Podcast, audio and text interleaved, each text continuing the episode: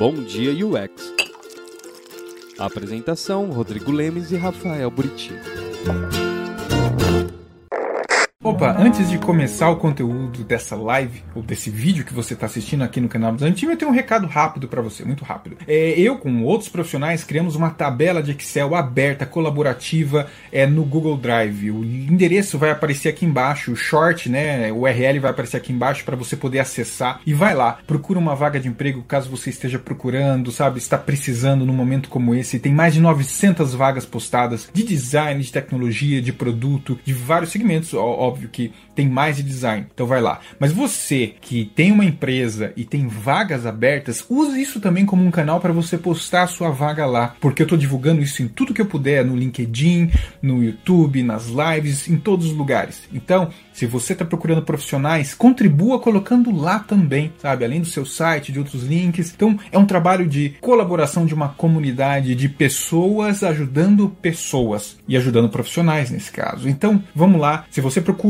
acessa aqui embaixo. Se você tem vaga, posta aqui embaixo também. Vamos, sabe, nos ajudar nesse momento. E agora, seja bem-vindo ao canal Design Team e ao conteúdo que você vai assistir, seja da live que esse vídeo está passando, ou seja, de algum drops, algum vídeo, alguma coisa. Recado rápido, é isso aí. Um grande abraço. Tchau.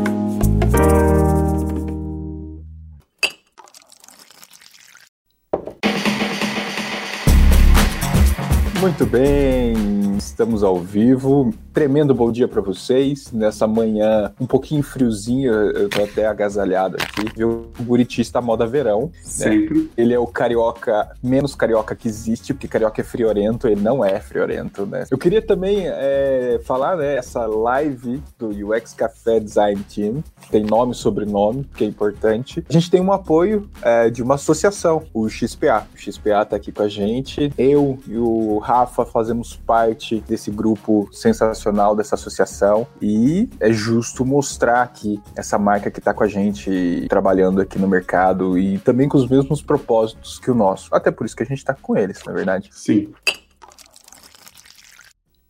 E vamos lá, Buriti. O que, que, a gente vai falar hoje nessa live? A gente já anunciou, mas é, eu achei, sabia que a gente errou no título. Eu achei meio clickbait ali, sabe, cara? O que você achou desse, desse título? Ah, eu vim preparado para falar da galera que fica fazendo redesenho sem motivo aí. E isso que eu fiquei preocupado, da galera achar que a gente ia falar de projetos existentes e você decidir se vai refazer o redesign desse projeto dentro da sua empresa ou não. Será que o pessoal nos entendeu? Pode ser que tenha ficado essa dúvida, hein? Pode eu ser. fiquei nessa dúvida. Depois que a gente colocou colocou o título é, escrito, eu fiquei preocupado. Eu falei assim, hum, eu acho que a gente errou no título. Fiz um, uma, uma isca para pegar pessoas logo cedo dessa manhã. Eu espero que as pessoas tenham interpretado do jeito que você pensou, que a gente queria. Mas também, de uma certa forma, Rodrigo, tem relação, né? Porque, ainda que seja um redesign desnecessário porque não precisava fazer, tem relação com um projeto que já existe também. Só que a gente vai trazer aqui um outro viés, né? O viés Sim. de quem está de fora daquele produto, né? É, fato fato. Pode ser, bom ponto. Vamos, Vamos lá. lá. Vamos falar do redesign desnecessário. Por que, que a gente resolveu falar desse tema, Buriti? Que a gente gosta de arranjar confusão. Eu pensando que ele ia falar uma coisa séria, a gente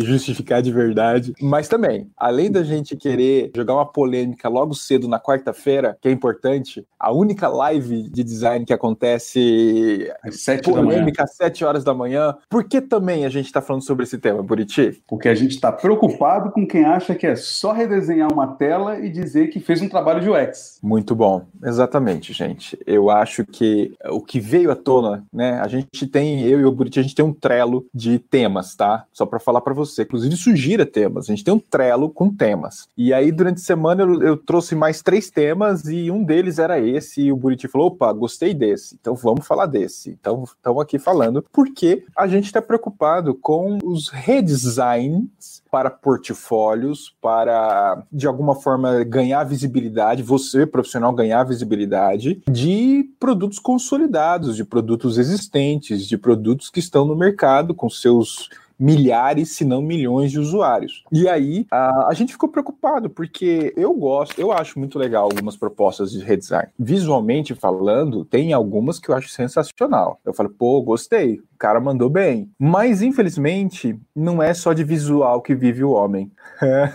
é, inclusive, né, Rodrigo, assim, deixar claro que a gente não está dizendo aqui que o produto, por ele existir, por ter milhões de usuários, ele é perfeito, ele não precisa de um redesign, ele não precisa. Até por isso que tem um time lá para estar tá sempre atualizando isso, né? Mas Exatamente. está muito relacionado a essa questão do, puxa, eu uso esse aplicativo, acho que ele tem problemas, vou propor um desenho novo aqui para ele. E aí você vai lá, rabisca alguma coisa e posta na sua rede social, em algum lugar assim. Olha aqui como ficou muito melhor que o atual. Essa é a questão que a gente quer levantar, né? Exato, sim, ótimo ponto. É muito perigoso para a sua própria imagem, designer. É um efeito que muitas pessoas podem te elogiar, muitas pessoas podem gostar do seu trabalho. Muitas pessoas podem, isso acontece. Você vai receber vários parabéns se você quer ganhar visibilidade de alguma forma. Mas quando a gente fala de pessoas que estão envolvidas com o próprio produto ou designers que sabem como é que é estruturar um produto digital, aí isso pode mudar um pouco em relação à sua imagem. E aí, em vez de mostrar uma visão legal que você tem, uma visão crítica, uma perspectiva de reestruturação legal, você pode ganhar uma imagem sua sua de imaturidade profissional. Por quê? Porque redesigns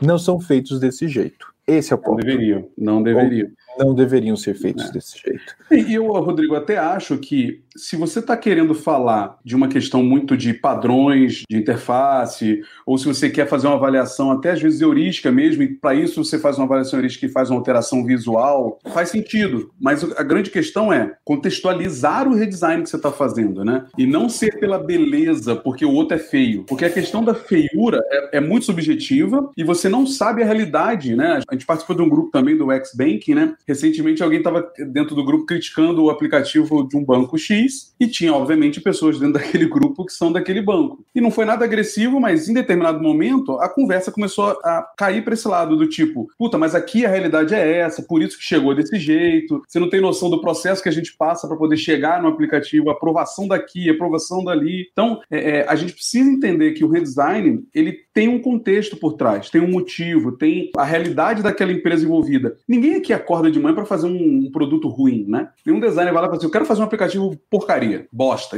Esse aqui vai todo mundo odiar. Não é, né? tem um contexto ali. Então acho que é isso que a gente quer ressaltar, né? Se você for falar de visual, do tipo, como a gente faz lá muitas vezes na empresa, olha, o que, tem de errado aqui com relação a padrões né, de acessibilidade, usabilidade? Isso você pode propor um redesign tranquilamente, né? Mas quando a gente fala de negócio em si, tem um pouco mais profundidade aí. É, uma vez num curso, é, que não veio o caso citar detalhes, mas num curso a gente tinha como trabalho do final do ano fazer o redesign de uma marca, de um produto digital existente, é, em uma marca conhecida. E uma das minhas preocupações foi a gente fazer esse redesign uh, sem base nenhuma, sem dado nenhum. Então foi colocado para os alunos o contexto da situação. E uma das opções foi fazer uma análise heurística do produto. Porque aí é, levanta-se informações e justifica-se aquele trabalho baseado naqueles fatos, naquele tipo de análise. Né? Então, ah, é, mensagens de erro, é, identidade, feedback, tudo aquilo que as heurísticas de Nielsen já nos trazem foram usadas como embasamento para uma possibilidade de redesign. Ou seja, olha aí, fomos atrás de informações de dados possíveis para justificar um redesign. Aí teve pessoal que era um trabalho de faculdade, o pessoal postou na internet, ah, nessa disciplina estamos fazendo redesign de tal marca. O pessoal da marca veio falar comigo, porque eu era o professor, o pessoal veio falar comigo, falou assim, ah, a galera ficou meio chateada que vocês estão fazendo redesign e tal, vocês não entendem o nosso contexto, exatamente o que a gente está falando. Aí eu justifiquei, o cara era muito gente boa, eu justifiquei, falei, não, mas foi um trabalho de faculdade, não era para postar, a gente fez heurística. Ele, ele até virou para mim e falou assim, cara, no próximo, chama a gente chama nós da empresa para participarmos, porque a gente leva mais contexto e para não ficar uma coisa solta. Você vê que uma situação que é acadêmica, uma situação que não precisava é, ser divulgada externamente, mas se não tivesse uma justificativa minha, poderia criar uma situação muito chata, muito constrangedora nesse Para você e para quem publicou, né? Exatamente. E olha que mesmo assim a gente fez uma análise heurística para garantir que teria um embasamento e não era uma coisa simplesmente pela estética em si. Então, é um trabalho muito delicado que você lida com designers que estão do outro lado trabalhando em função de entregar o melhor produto. É como se você escolhesse um atalho, né? E assim, uma corrida você vai de carro enquanto tá todo mundo ali a pé correndo, né? E você chega Sim. na final lá. Porque você não passou pelo trajeto inteiro daqueles designers que estão na empresa e estão lutando para entregar um melhor produto. E de repente, ah, ó, eu entrego o um melhor produto. Isso não é legal. Por mais embasado que você esteja, como eu falei no caso da análise heurística, você corre riscos de, sim, pô, ofender de certa forma, né? O profissional que está do outro lado lutando no dia a dia, né, Buriti? É, pensa em se colocar no lugar dele nesse aspecto aspecto. Né? Imagina se você estivesse do outro lado, é como se alguém chegasse para você e falasse assim, ó, acho que tá ruim, vou provar. E aí volta 15, 20 minutos depois com uma nova interface e fala assim, tá aí, ó, viu como que o seu tava ruim? Não é legal, né? Não é uma abordagem interessante. Mas, obviamente, bem contextualizado, faz todo sentido. Não, obviamente, reduzindo o impacto de você trazer uma empresa real para dentro de um curso, como você falou, né? Eu acho super interessante, acho extremamente rico. Provavelmente o aluno vai aprender muito mais do que você trazer um projeto fake qualquer qualquer com números é, irrelevantes ali, reais, mas a gente precisa ter esse cuidado, entender que é um exercício que você está fazendo baseado em alguma métrica, e todas as métricas, né, todos os, ah, os, os, contextos que a gente utiliza têm um viés. E aí, quando se fala de usabilidade, né, a gente está falando da heurística, a usabilidade é uma coisa meio que universal através das heurísticas. A gente sabe que esses problemas existem na maioria dos casos. Se a gente conseguir resolver eles, melhora o produto. Agora, se você está dizendo aqui que, puta, olha só, eles não usam QR Code no. Alguém citou aqui o banco, né? Roxo. Ah, não uso QR Code lá no banco roxo, vou propor. Como é que eles não sabiam disso? Aí a gente está falando de outra etapa, né? A gente está falando de outro local, de uma métrica, de um acesso a uma decisão que você não teve e que provavelmente esse designer teve uma frustração ali que você não está tendo. E isso é o que você vai lidar durante o dia a dia. Isso também tem peso na hora de decidir. Exatamente. Então, designers que nos assistem, que estão aqui com a gente hoje, eu acho que um recado muito importante é cuidado com o redesign. Eu não vou falar para não fazer, não vou falar não faça o redesign, porque num passado longínquo, muitos profissionais conseguiram empregos por redesign, né? Teve cara que redesenhou o Facebook, por exemplo, redesenhou o Twitter, o Facebook foi lá e contratou o cara, o Twitter foi lá e contratou o cara. Não vou falar não faça, mas se for fazer, faça com muito cuidado, porque Sim. é como o Buriti e eu estamos falando, envolve muitos elementos que vão além de simplesmente você ir lá e achar que você está resolvendo um problema. Eu acho que assim, como eu falei, no passado longínquo, isso até poderia funcionar para uma vaga de emprego. Eu acho que hoje não, tá? Essa, mas é uma opinião minha, pessoal, né? não tenho embasamento nenhum, informação nenhuma que evidencie o que eu estou falando. Mas eu acho mais difícil você conseguir uma vaga de emprego caso você faça um redesenho, redesenho uma proposta, né, Buriti? É, acho que tudo depende do contexto que você está criando, da explicação que você está dando para aquilo, né? Eu acho que nós, como gestores e líderes, olhamos isso. O quanto essa pessoa tem noção noção do que está fazendo, do porquê está fazendo, o que causa aquele redesign, e também a humildade, né? De saber que não é você que encontrou a solução, a pérola ali, enquanto os outros designers estavam lá batendo cabeça na parede. Não é essa a realidade, né? Agora, uma pergunta, Rodrigo. Você acha que a gente está falando disso porque a gente está encarando a profissão do UX em si, do Product Designer? Se a gente fosse falar de um UI um Visual Designer, será que faz sentido ele aplicar só essa visão de redesign visual?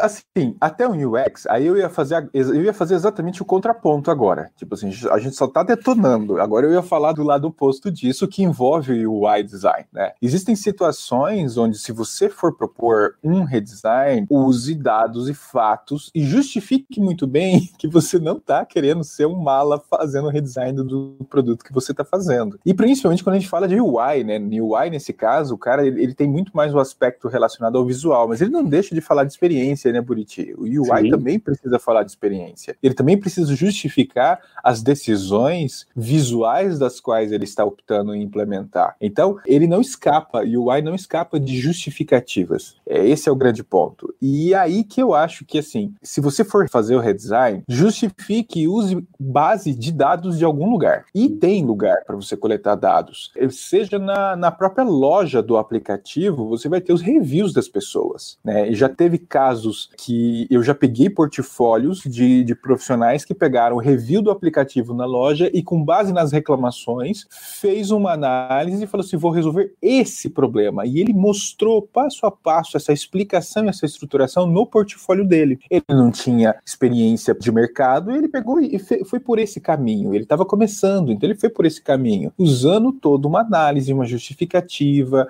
sabe, explicando, olha, não quero expor, tal. Cara, ficou lindo, ficou perfeito. Então, nesse sentido, seja um senior UI ou UX, ou seja quem está começando, não importando qual segmento, use alguma informação e justifique e mostre toda a sua análise de seu processo seu raciocínio para construir é, um redesign quando, de algum produto. Quando você fala de user interface em si, o visual, né? É, lá na empresa mesmo a gente muitas vezes utiliza padrões como material design, como outras empresas têm, para justificar, olha, o comportamento nesse tipo de interface já é orientado por outras empresas através de pesquisas a ser desse jeito. E aí você consegue argumentar com isso. Ou até ver, às vezes, gente, pesquisas abertas de mercado, como o próprio Look, né? O Look W faz, né? Várias pesquisas de mobile mostrando é, resultados, posições onde as coisas ficam melhor, porque ele já é um cara que se predispõe a fazer essas pesquisas de mercado e colocar os números lá. Então você, como UI, pode usar esse tipo de feedback que não está diretamente relacionado ao negócio do produto, mas relacionado ao comportamento, à usabilidade e propor coisas legais. Porque também não é o que eu, o que eu quero dizer aqui é, ah, você como UI, pare de fazer os seus testes, né?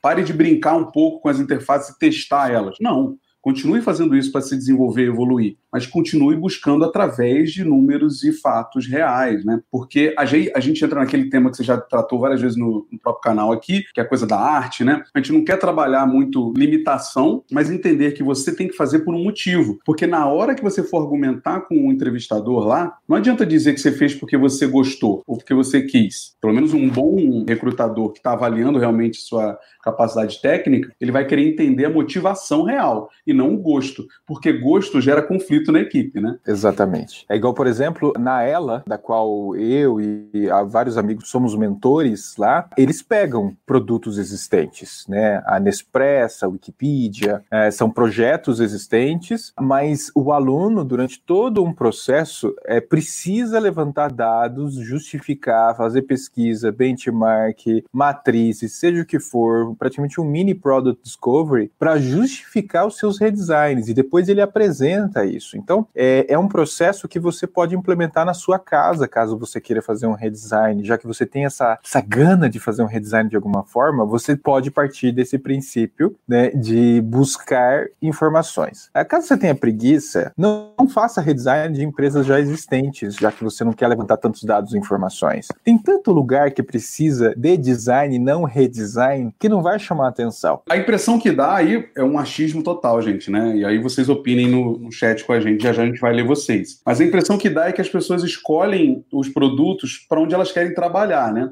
Elas querem impressionar. Alguém até no grupo falou que não aguenta mais ver redesign do Nubank, né? Então, tome cuidado, porque algumas empresas mais maduras, elas não vão se deixar levar apenas por isso. Olha, a pessoa publicou aqui um redesign do nosso produto, vamos convidar ela? Muitas vezes não vai acontecer, principalmente conforme o nível de maturidade que aquela empresa tem. Porém, até um, um dos designers lá do meu time falou ontem para mim, eu estava conversando com ele, ele falou: Ah, redesenhar o Nubank é fácil, no Netflix, isso aí é irado, né? Eu quero ver o cara redesenhar o serviço do SUS, né? Redesenhar o aplicativo de um serviço aí de público, né? Que a gente sabe a dificuldade que é. Então, poxa, é um bom exemplo para você tentar aplicar um redesign que vai vai ter um impacto grande também, porque todo mundo da comunidade sabe a dificuldade que é lidar com esse tipo de produto. Exato. Eu deixo aqui com vocês, eu acho que é importantíssimo. Nada do que a gente traz nessas lives não tem um embasamento. A gente precisa, eu e o Buriti, a gente tem muito essa missão, e eu sempre tive isso no canal Design Team também, uh, de a gente está falando com base no quê? É no seu achismo? É só na sua experiência de vida? Não, não, eu não sou louco de fazer só, dessa forma, gente. Eu gosto de embasar o que eu falo, e o que eu indico para vocês, inclusive, é um livro livro, livro, livro. Esse livro é sensacional. Beauty Better Products. Ele é muito bom, da Rosenfeld. E ele não fala sobre não fazer o redesign. Ele não está falando sobre isso. Mas ele fala como você fazer produtos melhores. Seus capítulos é entender o seu usuário melhor, como fazer uma melhor pesquisa, como ter boas ideias, como priorizar melhor, como fazer o design melhor, como entender o comportamento de uma forma né, mais embasada. Então, praticamente, esse livro trata sobre esse assunto que a gente está falando, de você fazer um design melhor, de uma forma geral. Então, tá aqui, é, é um livro, inclusive esse livro não é meu, ele é emprestado, Luciano Lauro, brigadão, então, preciso te devolver esse livro, cara. Eu devolvo, tá? Quando a gente sair da quarentena. quarentena é, depois da quarentena. Exato, é. Senão eu mando via Sedex para ele. Mas, gente, é sensacional esse livro e eu li, eu, eu li ele há pouco tempo atrás, estou relendo ele de novo, até para fazer alguns vídeos do canal. E aí eu me peguei falei, cara, tem tudo a ver com o que a gente está falando, né? Fazer um design melhor, priorizar, pesquisar, tudo isso faz parte para que você possa montar uma proposta para o seu portfólio. Então leia esse livro aqui, gente, ó, é sensacional. Build Better Products. Está aqui, acho que vale muito a pena, vai ficar aqui registrado, então, para você poder procurar e comprar esse livro, tem na Amazon e vale muito a pena nesse. Tem versão em português já, para quem não... não. Não tem, cara, não tem, só tem em inglês. Né, Será que livro. vale também, de repente, indicar o Hooked, né, que acabou de sair uma versão em português, também tem a mesma pegada. Lá. Então, por favor. Acho que o Hooked é um bom livro, né? Pra... Posso pegar ele aqui para a gente ver, né? Hooked saiu faz algum tempo, é um livro de cabeceira aí para a maioria dos products, né? tanto designers quanto managers. Ele saiu inicialmente em inglês. É um livro que não é muito grande, assim, as letras dele são até razoavelmente grandes, você não vai gastar muito tempo lendo, mas ele fala basicamente da construção de produtos focado no modelo mental, né? Como você construir um produto que realmente se adeque ao modelo, ao hábito do usuário. Então está muito relacionado relacionado também a você construir esse mindset, esse modelo de trabalho aí, para entregar um produto que realmente tenha embasamento. E recentemente saiu a versão em português dele, depois de muita gente pedir, tá aqui, né? Como construir produtos e serviços formadores de hábito, do Nieva Eial, Eval. Ial. Tem algumas questõezinhas aqui ruins, assim, na, na edição para mim, tá? Na, principalmente na tradução de algumas palavras, mas vale a pena ler. Ele é um best-seller e ele fala basicamente sobre isso, gente, sobre esse, essa parte do discovery e se você lê ele, você vai estar tá lendo coisas que product owners e product managers leem também. Então você vai poder falar de igual para igual. É uma boa dica também para vocês aí. Tem em português. Quem tiver alguma dificuldade com inglês ali, mas acho que também vale se esforçar um pouquinho para aprender lá. Se não, avança nesse aqui. Tá aí, UX Café, dando dicas para que você ganhe embasamento, para que você possa fazer redesigns, caso queira, ou designs melhores. E saber como engajar, saber como se comunicar. Então, eu acho que isso se conecta muito com o que a gente está falando, né? Então, assim, vamos ver o que, que o pessoal está comentando. Eu vou aqui acessar o, o, LinkedIn, porque o pessoal comentou no LinkedIn. Vamos ver assim, ó. A Laiane perguntou se eu posso disponibilizar o link. Do, se for do livro também, vou colocar o link do livro aqui embaixo, dos dois livros. Pode deixar, Laiane. Vamos ver o que mais. O Bruno falou: o feio pode ser funcional e o bonito pode não ser, dependendo dos usuários que estão utilizando. Faz todo sentido. O Vitor, Imagine uma empresa grande que tem vários produtos, porém um pouco imaturos, sem um design system, nem sequer um style guide, onde cada produto é bem diferente do outro e com componentes antigos. Na visão de vocês, seria interessante propor uma padronização e um redesign dos produtos, com todo o embasamento de UX na frente, é claro? do Buriti. ponto de vista de fora da empresa ou sendo o designer da empresa? Acho que isso é importante também, tá? Mas conversando com o time ontem, até eles levantaram uma questão também, né? Tipo, o design é datado, um produto é datado? Então, eu acredito muito que o produto é vivo, ele precisa ser revisto constantemente, tá? Então, faz todo sentido sim você propor padronizações, principalmente porque é uma coisa que eu acredito como gestor de design é que quando a gente fala de produto digital, a gente está falando de escala do produto. E a escala do produto requer padronização, requer processo. E um bom guideline, um bom design system, sem falar do, do mainstream do design system, pode ser só o guideline para o time de design mesmo, isso ajuda muito ao time de design produzir com mais velocidade e com consistência, porque a usabilidade também está relacionada à consistência. Não é só você fazer coisas novas toda hora. Porque o desenvolvedor reclama, gente. O Edu lá na empresa, ele reclamava, falou assim, cara, toda hora vem um botão com uma cor diferente. Isso é ruim. Ele reclama e dá trabalho para ele. Então eu acho que faz todo sentido propor sim. E você, Rodrigo? Mas você que está do lado de fora, propor isso para quem está do lado de dentro é mais difícil.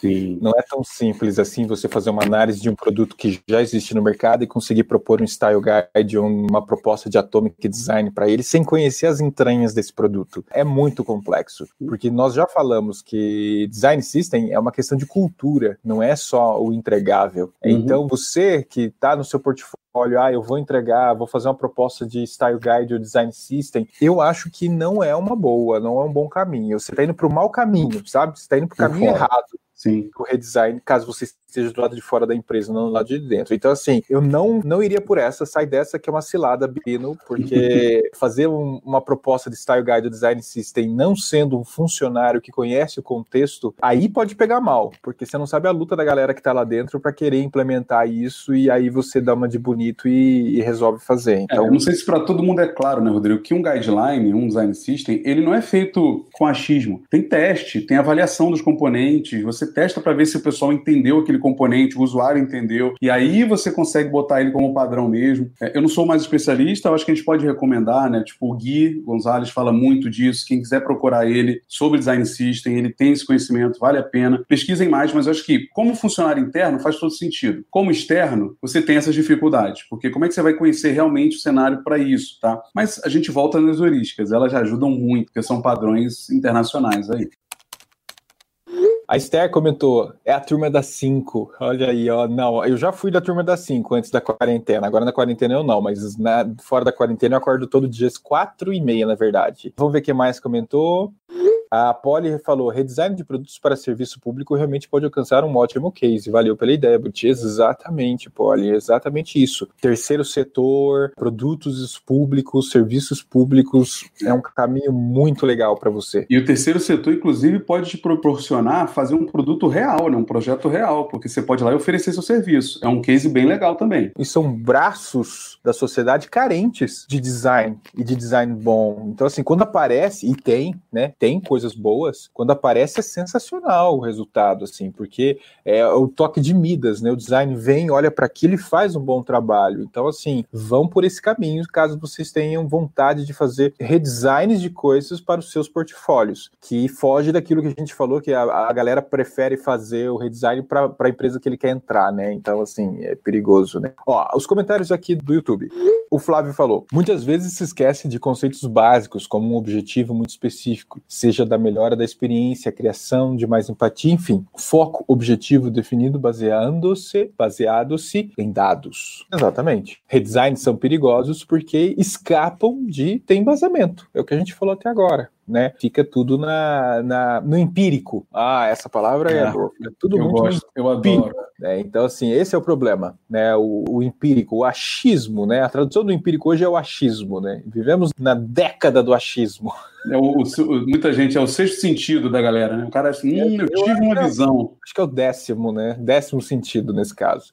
A Carolina falou: faz sentido mesmo. Já senti isso vendo alguns redesigns por aí. Admiro o esforço da pessoa, mas também penso em todos os aspectos que vocês estão falando. Também, Carolina, eu também concordo. Eu admiro o esforço do cara de sentar, dar cara a tapa e fazer o redesign de algum projeto. Eu acho, pô, o cara é corajoso para começar. O cara tem tempo para começar, dedicação. Mas infelizmente é o que eu falei. E reforço: se ele não embasou, se ele não trouxe dados, não trouxe justificativas, ele montou uma armadilha para ele porque você pode ter certeza que a empresa que olhar aquilo, se não for estruturado, não vai curtir muito não, viu? Vai falar assim, mais um redesign, ai meu Deus do céu. Aí assim, Rodrigo, pode até dar certo? Pode, não vamos dizer que não, mas tudo tem relacionamento com que tipo de empresa você quer impressionar e como é que você quer entrar, né? Exatamente. Pode ser que você pegue uma empresa que não é tão madura e que você sofra mais. Exatamente. É, a gente não tá falando que não funciona, não, quase, a gente falou meio que não funciona, mas tem mais chances de não funcionar do que funcionar. E aí também é um achismo meu, sabe? Eu, é assim, são poucos os casos que eu vejo de redesigns que viram sucesso para a pessoa poder conseguir uma vaga de emprego. O Flávio voltou a comentar. Galera se esquece que design não é arte, sim a arte aplicada, e isso liga diretamente ao UI UX. Sim, exatamente. Vamos especificar a relação de arte com UI e UX, né? Porque isso já deu pano para manga. Inclusive, tenho que fazer um vídeo com o Igor Escalante sobre arte e design, porque esse tema tá voltando. Importantíssimo isso. É, eu também um livro que ele fala disso. Ele fala, é o design estratégico. Eu postei esse dia aquele laranjinha. Ele fala, né, da diferença da arte e da arte aplicada e tal. É bem polêmico, as pessoas não gostam, porque todo mundo no final quer ser um artista, né? Todo mundo quer ser um Van Gogh. Eu adoraria ser um Van Gogh, mas não, não é o caso aqui. Eu não, cara, ele arrancou, ele arrancou, a orelha. Eu não ele adoraria. Matou, né? Ele arrancou, ele se matou, é verdade. Mas é um baita de. Picasso, Picasso é legal. Ah, mas ele era chauvinista, né? Se dizem, né? É, sim. Paul Klee. É que, na verdade, todos esses artistas sempre foram um problema, né? Quem é muito artista tem uma cabeça meio. é. Ó, o Damião, existe redesign apenas de determinado elemento ou features. O foda é a galera mudar tudo. Mesmo assim, Damião, mesmo num elemento ou uma feature sem justificativa, sem embasamento, sem dados que não vão te deixar numa situação só por fazer uma coisa porque é legal, mesmo assim, viu? Concordo, mas também acho perigoso do mesmo aspecto, cara. É, foi o que eu citei. Ah, vamos botar, botar um QR Code aqui, leitor de QR Code. Você não tá mudando o produto tudo, você tá adicionando uma feature, mas por quê, né? Pra quê? Por quê? Para onde? Onde vivemos? O que comemos? Como acordamos? Globo Repórter do Redesign. Tayane, muitas vezes vejo redesign de interface com componentes que basicamente não são aplicáveis numa interação real. Muitas vezes são concepts que são basicamente para publicar no Dribble. Isso é outra discussão, hein? Isso aí. É, ótimo, Briti. Ainda bem que você, você me segurou, porque eu já ia começar. Eu, eu quase caí nesse, na, no que a Tayane falou aqui na discussão do, do Dribble. Ó, tá aí. Próximo tema, então. Design um de Dribble. Temas, design de Dribble. Bota no Trello aí, Buriti. O Buriti é o tá cara da interpretação. Ó, design de dribble. Então, galera, prepare-se. A gente vai falar sobre design de dribble. Já deu spoiler, hein?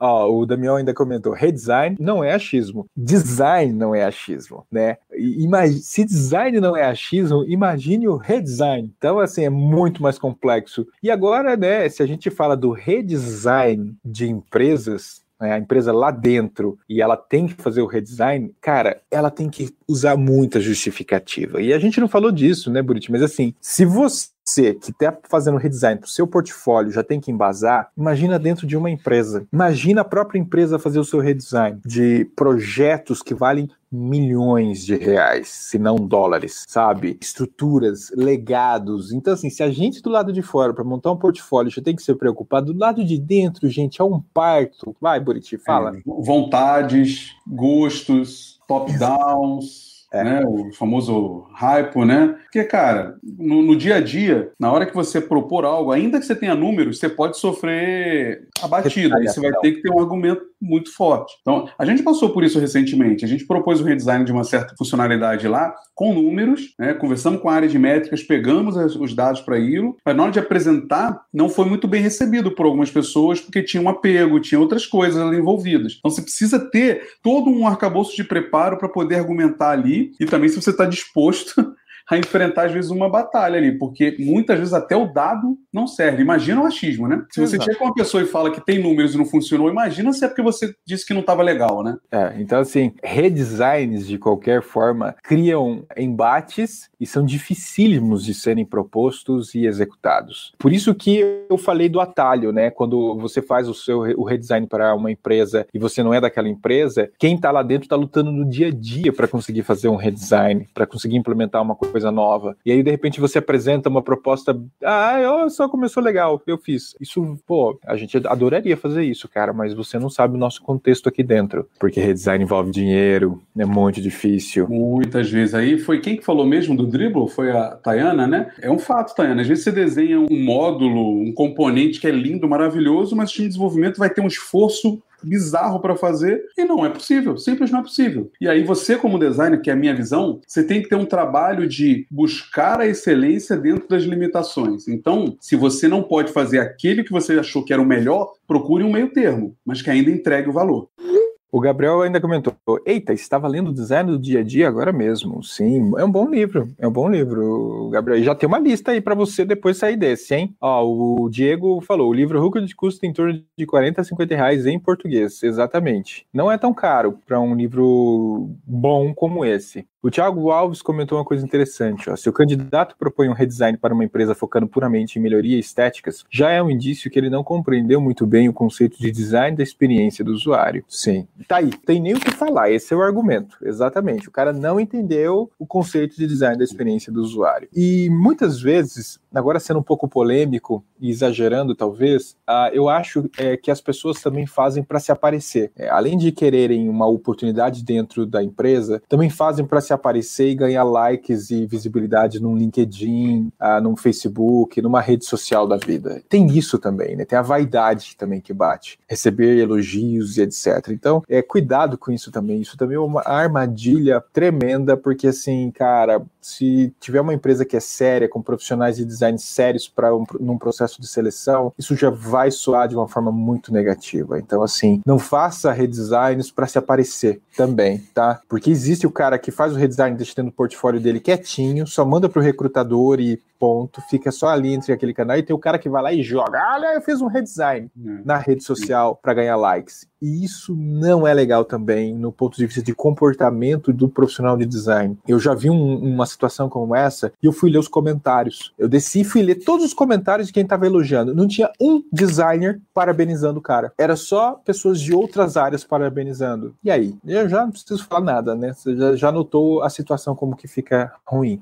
Aí a Tamires mandou: Estou fazendo um redesign de alguns pontos da jornada de um app. Vi uso incorreto de componentes. Perfeito, Tamires. A gente falou, né, de padrões, de usabilidade, que faz todo sentido você, de repente, apontar que um determinado componente que está ali num formulário, que está numa lista, não é assim que se usa. Então você vai lá e fala, cara, ó, por que não usar esse aqui? Porque aí faz todo sentido, porque não está relacionado ao negócio, está relacionado à usabilidade que a gente já conhece por si só. Coisas básicas como o esquemorfismo, né, a comparação com a realidade. Você pode trazer isso sem precisar afrontar o negócio, né? Então, Tamires, se é isso que você está falando, acho que faz todo sentido. E contextualizando, olha, fiz essa jornada porque eu percebo que por esses componentes não seguirem os padrões, né? Uso incorreto tem que estar relacionado a padrões, faz mais sentido a gente atualizar isso aqui porque o modelo mental do ser humano entende esses componentes desse jeito. Isso é muito comum, porque muito desenvolvedor coloca, às vezes, um input, um checkbox, um listbox para coisas que não fazem sentido. E aí você trazer uma visão para aquilo, ok. Acho que isso mostra uma maturidade no ponto de vista de padrões, de interface, etc. Para mim, pelo menos, funcionaria. Não tiro nenhuma palavra do que ele falou, viu, Tamires? É exatamente isso. Eu estava aqui falando, o que, que eu vou falar? Não, não preciso falar nada, ele já falou tudo. A Ana, então, mesmo com números, já é uma luta. Verdade, sim, Ana. Já é uma luta com números, com dentro da empresa, com todos os argumentos na mão. Imagine do lado de fora. É, porque tem muito mais, né, gente? Tem, tem o ego do, da pessoa. Quem nunca trabalhou numa agência e foi refazer uma marca e ouviu, cuidado, porque o dono da empresa que fez essa marca. É mais ou menos a mesma coisa. Você entra numa empresa, tem um produto lá existente, tem um histórico de pessoas que trabalharam nele, vai ter gente que está apegado a ele, vai ter gente que vai apontar que não dá tempo de fazer aquilo. Você tem que entender como designer quais são as prioridades daquela empresa. Isso é normal. Aqui no LinkedIn, a Alcione mandou: o Style Guide também é vivo e vai evoluindo com a maturidade da empresa. Sim, ótimo ponto. É algo orgânico mesmo. E sempre fica em evolução, né? Não é estático. E aí, por isso que você tem que tomar cuidado. Ah, o Henrique mandou, o Bustamante mandou: ó, design system é um produto, então tem que ser pensado com mais estratégia também que aí se conecta naquela pergunta que falaram, né? Então tem que tomar muito, muito cuidado nesse sentido, né? Aí a Tamires mandou, bacana isso, eu vejo muita gente colocando Style Guide com o nome de Design System no Behance. Isso até vale outra conversa, mas daí eu, até, eu não tenho eu não tenho curvatura de conhecimento para tratar desse assunto, eu convidaria a Meiuca, Gui Gonzalez, essa galera para falar de Design System e que não confundam. E eles têm conteúdo escrito e publicado sobre Design System que vale para vocês, tá? Procurem Guilherme Gonzalez, do jeito espanhol de se inscrever, e a galera da Meiuca, tá? Eles tratam muito bem sobre conceitos e informações sobre design system. E aí tem a Carol, Carolina, ela manda consistência de dados seria uma conversa massa também, hein? Olha aí, consistência de dados. A gente só tem que polemizar esse assunto, Buritinho. O designer e os dados. É, a gente só tem que achar polêmica em cima desse assunto. porque o objetivo do X Café é, é cutucar, é fazer polêmica. O design não sabe ler dados? Pode ser, pode ser. Aqui, aqui é clickbait, cara. É conseguir chamar o pessoal às 5 da manhã para assistir uma live com a gente. É, o objetivo é esse. Vamos ver o que mais. E se vocês têm mais sugestões de temas, manda pra gente, tá, gente? Escreve no LinkedIn, escreve no YouTube, uh, manda via Instagram, por onde vocês quiserem, comuniquem com a gente temas que vocês acham que seria legal a gente estar tá trazendo aqui para bater. Inclusive, é, nós recebemos um feedback, né, que eu e o Buriti nós parece um papo de comadre, né, que a gente, a gente não entra em divergência, eu e o Buriti. Mas para que, que a gente, nós dois vamos entrar em divergência se a gente já tem o mercado inteiro divergindo sobre isso, né, Buriti? A gente só vem aqui para trazer um reforço de uma visão única em conjunto e para discutir com vocês sobre isso. Então são dois contra o mundo. Até porque, teoricamente, o tema que a gente coloca aqui geralmente é porque nós dois estamos incomodados com ele de alguma forma, né? Mas tá aqui a provocação, o vídeo, né, para gerar outros vídeos de outras pessoas também para discutir isso. Porque o nosso intuito aqui é muito entender e falar para vocês que o design só vai amadurecer se a gente se permitir trazer essas discussões, sair um pouco do raso e começar a discutir coisas mais profundas do que a gente está fazendo. Exatamente. A gente precisa. Eu, eu vejo muito que a gente vamos ser forçados, estamos né? Estamos nessa forçação de barra agora de melhorar o nível das conversas, das discussões, da maturidade como um todo, né? A gente está no beabá há muito tempo, na conversinha fiada há muito tempo. Apesar de que algumas vezes a gente tem que passar, falar de redesign é voltar para o beabá de certa forma, né? Mas a gente precisa melhorar um pouco o nível das conversas e, é, e aí é eu e o fico incomodado, né? É voltar, né, Rodrigo? Mas é uma coisa que ninguém discute, né? As pessoas simplesmente é. fazem. Então acho que é um objetivo nosso, assim, cara, vamos ver se isso faz sentido mesmo, né? Porque alguns anos atrás isso fazia sentido, né, Rodrigo? Alguém sentar e redesenhar um produto sem um contexto muito grande fazia sentido. Quando eu era uma agência, ela quando eu trabalhava numa agência, a gente não tinha muito esse contexto do produto. Mas agora, talvez seja o momento de ressignificar. Concordo. Ah, talvez a gente tenha que achar uns pontos que a gente concorda e discorda em Buriti. A gente vai ter que deixar de ser amigo, cara, em algum ponto aí. Eu, eu não sei bem ao certo se tem algum tema que a gente discorda. Deve ter, né? Vamos falar de futebol. É, mas aí não vai ter discordância, porque você não gosta, né, cara? Aí não. tá aí, pronto. É, não... religião, talvez. Religião talvez dê um problema. Também Será? Não. É difícil, né? Cara, o mundo tá tão já polarizado nessas discussões. Vamos ficar no design e vamos ficar na convergência do que na divergência, vai.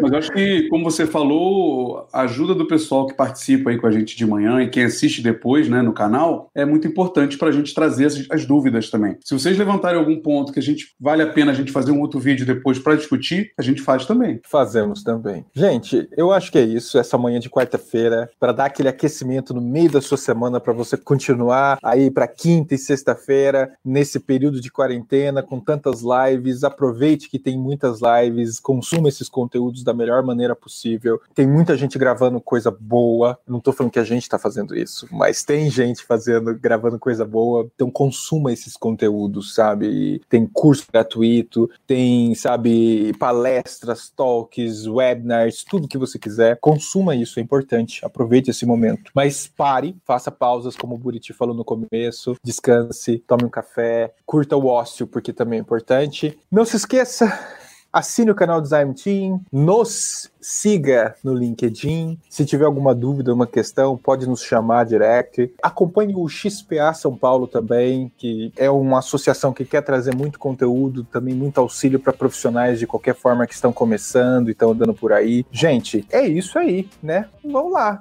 quarta-feira. Bom dia para vocês. Manda seu recado, Buriti. Até a próxima quarta, gente. Tragam polêmicas. E antes da gente terminar, o Gabriel falou: já que estamos falando de redesign hoje, seria interessante discutir processos de research semana que vem, de forma bem passo a passo mesmo. Seria algo muito útil. Então, Gabriel, por que, que eu trouxe o seu comentário de volta? Porque tem uma série com a Camila Borja, especialista em User UX Research, e tem uma live gravada com a Diana e com a Camila pelo UX Banking no canal Design Team que as duas também dilaceram o UX Research. Então, é, melhor do que eu e o Buriti falar disso, cara, busca esses, essas especialistas que tem aqui no canal Design Team os vídeos delas, cara. Vai por mim, vale mais a pena você assisti-las. Eu tô junto lá mais do que eu e o barbado do Buriti falando sobre isso, tá, gente? Bem, é isso. muito obrigado pela sua presença. A gente se vê quarta-feira que vem com mais um tema aqui do UX Café, gente. Tchau. É. Este podcast foi editado por Orelha, o Estagiário. Edições de podcasts e criação.